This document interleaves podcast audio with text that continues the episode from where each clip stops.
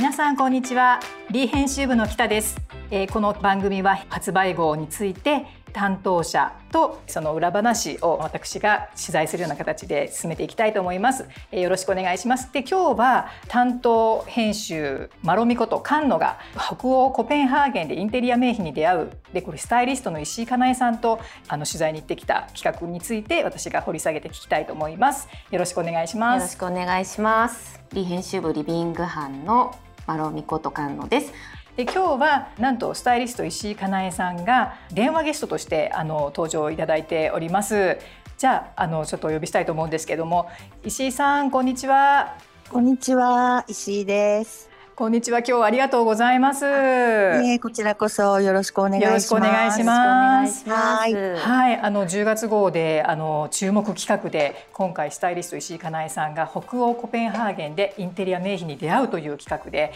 あの担当のまろみと、はい。2人でねこれ、はい、あの行った時期は6月そうなんです。だったんですけれども、はい、普通の取材時期より早めに6月に行ってまいりました。ね、6月にえっと、コペンハーゲンでは「スリー・オブ・デザイン」というデザインイベントがここ10年開催されていてあの多分イタリアのミラノサローネっていう家具見本市とかご存知の方も多いと思うんですけど、まあ、それのデンマーク版といいますかあのいろんなインテリアブランドとかが集結して主にデンマークのブランドとあと少し北欧ブランドもあのいろんなショールームとかで展示を行っているっていうイベントがあるっていうタイミングで、うん、さんとできました。えー、これあの毎年6月に3日間行われるということで、うん、あそうそれで 3days、3days オブデザインっていう催し物なんですね。はい。はい。すごいね。石、うん、さんカラッとしたすごい夏のいい季節でしたよね。すごく気持ち良かったですね。ねなんかあの北欧だっていうことで、あの日本よりも少しあの涼しいのかなと思ったんですけど、結構いいずっといいお天気で。結構日中は暑くて、夜は少し涼しかったんですけれども、すごくいい気候でした。あとね、夜がすごく長いんですよ。だからね、ずっと飲んでるんですよね。えー、え何時ぐらいまで明るいんですか？10時半とか。ね。だからもう時差ボケと相まって。へすごい。いくらでも。天候的にはじゃあいい季節というか。一番いい季節だってね、うん、現地のそうですね。おっしゃってました。素敵、はい、あの石井さん今回デンマークのコペンハーゲンは初めて訪れたっていうそうなんです。伺いしたんですけど、うん、そうなんです。北欧はフィンランドは何回か行か行かせていただいたんですけれども。あのコペンハーゲンは初めてで、でやっぱりね家具といえばコペンハーゲンなのでもうぜひ行きたいなと思って。はい、行かせていただいてありがとうございます。なんか最初のコメントでね、この国でインテリアが成熟している理由も探りにみたいな見出しがついてたんですけど、やっぱり今コペンハーゲンってそのインテリア的にはすごく注目の場所というか。成熟しているっていう感じですかね。今というよりはもうずっと伝統的にっていう感じではあるかとは思うんですけれども、やっぱりこう伝統的な部分と、まあ、新しい部分とっていうのをこううまくこう融合した形で、あの、やっぱりすごく落ち着いて上品なインテリア、うん、っていうイメージでしたね。うん、でもなんか 3days に行ってみて、うん、結構こう新しい発想のデザインとかあとやっぱり今だとサステナブルな素材とか、うん、あのちょっとリユースのものを使ってみたいなあのそういう新しさもすごくあるっていうのを感じましたよね。はい、あとはまあ復刻とかねそういうはいあの古き良きものをこう見直してまた新たに、うん、あのまた発売するっていうようなこうねあのメーカーさんもたくさんあってそのあたりもあのすごくわーみたいな感じでした、ね、そうなんか復刻って、うん、あのデンマークではすごくいろんなインテリアブランドで、あのよく行われていることみたいでその過去のあの巨匠のヴィンテージで手に入りにくくなった家具をまたちょっと手に入る価格で、それも質もなんか担保しつつ復刻するっていうのがあの本当いろんなブランドで行われててすごいそれって本当魅力的だなってそうですね。うん、なんか名品の良さとそのちょっとその新しさとの融合っていう意味ですごく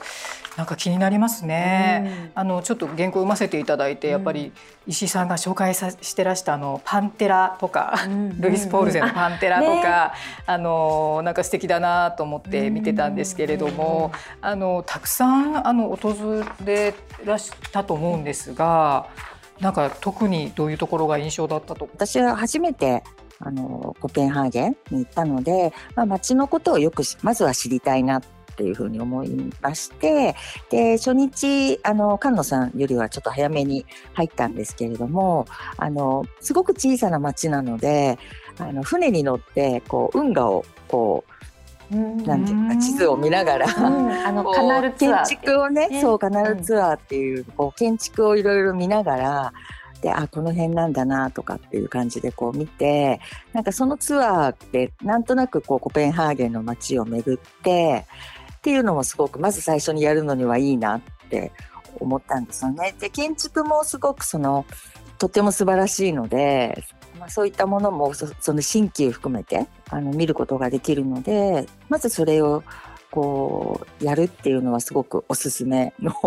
はい、観光の方法かなって。であとデザインミュージアムっていうのがあるんですけれどもあのいろいろなこう家具の本当有名なカール・ハンセンとか、まあ、ショップがこう立ち並んでいる通りなんですけれどもそちらにあるデザインミュージアムっていうところにもまず行ってそこでゆっくりと本当にこう名作家具をじっくり堪能してからいろいろなお店に実際行くっていうそういう巡り方っていうのもいいなと、えー、素敵ですね、はい、思いました、うん、ページの方でもあの、新旧デザインスポット散歩っていうページがあって、はい、そう 3days の展示以外にも本当にデザインとかインテリア的に素敵な場所がいっぱいあるのでもう見尽くせないっていう感じでしたよね。そうですね。ねそれでまあ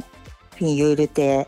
っていうこう実際にこう本当に生活をされていた空間に行くっていうようなところで結構お店をその後ゆっくり自分にとってこういい家具とか素敵な家具とかときめく家具っていうのはどういうものなのかなっていうのをこう改めてこう見て回るみたいな感じの回り方がすごく、まあ、そういう回り方ができたのとても良かったなと思ってます。あの私あの全く北欧自体行ったことないんです。人生で。そうなんですね。そうなんですよ。でコペンハーゲンって、あの割とこじんまりした街なんですけど割とその一日とか一日とかで大体見て回れる、うん、そうなんですよ、うんうん、自転車があの主な交通手段ですごいもうビュンビュンみたいな自転車で移動していて。そうなので観光でも自転車レンタサイクルで回るとすごく、結構回りやすいと思います、ね、へーなんかこの原稿を見てるともう本当に街自体がもうデザインの街みたいな感じであの印象を持ったんですけど、うん、なんか実際にやっぱりすごくその洗練された街っていう感じですか、まあ、その食べ物とか建物にしても。街自体はやっぱりすごくこうヨーロッパの街並みのクラシックな感じなんですよね。なんですけどやっぱりそのこう港とか新しく開発されるところはこう著名な建築家のであのとか設計事務所のあの建物があったりこう時々モダンな建物もあるんですけどその古い建物と調和してるんですよ。あなるほどそうですね、それがすごい素敵だったなって思いました。なんか街歩きもすごく楽しい。なんかあと飲食店のなんかそれぞれのインテリアが、うん、なんだろうなんか今こういう感じなのねっていう似たような内装ばっかりじゃなくてなんかそれぞれのお店ごとのテイストがすごい際立っている。なんか一つのところにはこう彫刻古い彫刻があったりとかでも、モダンなところはなんかマートが飾ってあったり、うそういうあのレストランとかカフェも面白かったですよね。面白かったですね。そうなんです。で国会議事堂の最上階にもともとその彫刻とかいろんなものをもう倉庫のようにあの置いてあったもう何にも使われてなかった場所があってでもすごくそこからの眺望がいいのでもったいないっていうことでレストランにしたっていうところがあるんですよ。でそこに保管してた彫刻をインテリアとしてうまく使ってこう壁につけたりこういろいろこう配置したりしてで眺望も素晴らしいしっていうようなレストランにも行ったんですけれどもなんかもうすごいセキュリティチェックもすごく空港から激しいんですけどそうなんですよ。86ページに載せてます。そうですね。載せてます、ね、はい、そうですね。はい。はい、こちらも良かったですし、あと菅野さんといったすごいなんか、うん、なんなんて言うんでしたっけ？ね、それこそ倉庫みたいな、それもね。紙面にもちらっと載せてますね。ちらっと載ってるんですけど、えっあアローエットって読むのかな？一つ星一つ星のレストランなんですけど、そうなんですよね。落書きだらけの工場ビルって書いてありますね。そう。なんです。本当工場のビルで、えみたいな感じで、で本当に落書きだらけの、うん、本当にこうここにいちゃいけないんじゃないかちょっとドキドキ ドキドキするような感じ。のところに行ってても迎えに来てくれるんですよレストランの方が。わからないから。で一緒に行ってでご案内してもらってそれでこうパッと開くともう。全然別世界のレストランが、ね、すごい。広がってるっていう、クリーンななんか上品なというかモダンでもありなんかちょっとキーワードとしてその和テイストだったり和モダンだったりっていうところも、あのその上のイオイホっていうね、あの日本茶のお店とか、そうですね。ね。あのなんかやっぱりインテリアのしつらえ自体も少しこうなんて言うんでしょうね。わびさびじゃないですけれども割とシンプルでこうアジアっぽいあの要素というかテイストのようなしつらえがあの割と今トレンドというか、うん、になっていてでそんな中であのちょっとこうお茶をねあのお店があるっていうのをちょっと聞きつけて ぜひ行ってみたいなっていうことでで内装もとても素敵であの本当にご自分たちでこう作られたりしたような感じですごくこうデンマークのあの方々にも人気の、うん、スポットになってるっていうことでしたね。ね、なんかあの旅の最中にちょっとほっと一息つくのにすごくぴったりなので、すごく素敵な空間。う。ん、あのフィンランドとかコペンハーゲンで食べ物、うん、あの普通の人が食べてる食べ物っていうのは大体似てる感じなんですか？似てるのかな？でも、似ているといえば似てる部分もあるかなとは思うんですけれども、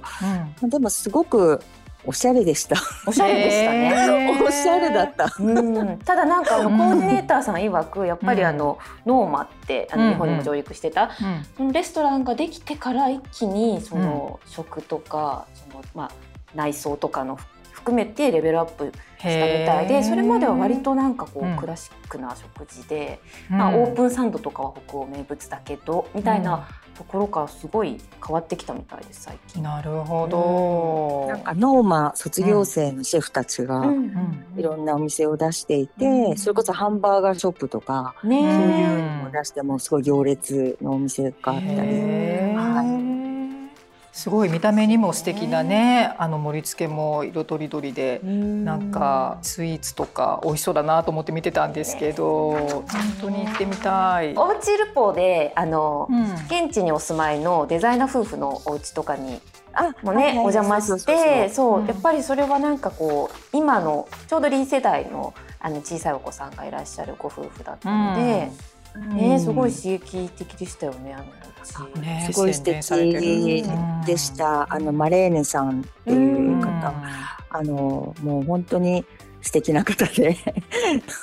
ご夫婦も本当に素敵であのやっぱりその、まあ、建築のマレーネさん自体は建築とかデザインの仕事をされていて旦那様もこうフラマとかで家具のデザインされたりプロダクトデザインをされてるようなあのご夫婦だったんですけれども、うん、すごくこう日本の建築とかがすごく好きだっていうふうにおっしゃっていてその日本のこう建築にこう沿ったような形のこう本棚を作られたりとか割とこう素朴なあの素朴なんだけれどもすごくこう建築的にもあの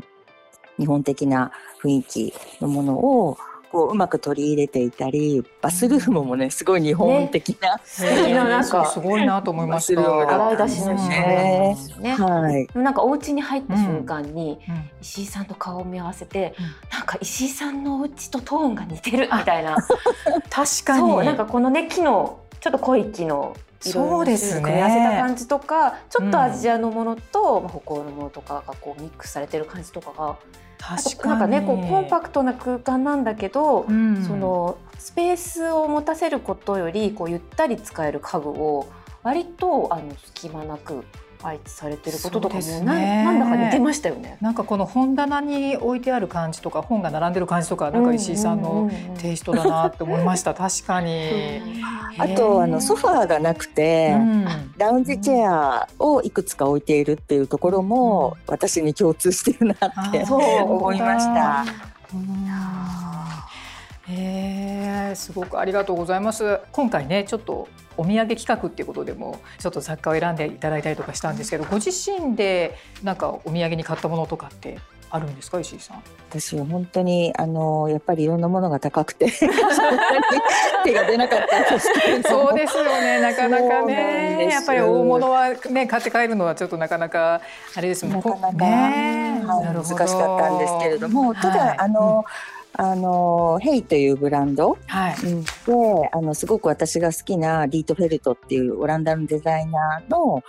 あのアウトドアチェアが復刻されたんですよ。でそれも紙面に載ってるんですけれどもそれがあの日本でももうすでに今発売になっていたりでなんかそれは、まあ、日本であの買おうかななんて思っていたり、うん、なんかやっぱりあちらでこうちょっと早めにその発表されたものを見てあのいいななんて思ってあの日本で買おうかなっていうような感じで、うん、特にそうそういう感じですね。であとまあ自分で買ったのは、アクセサリーを買って帰りまして。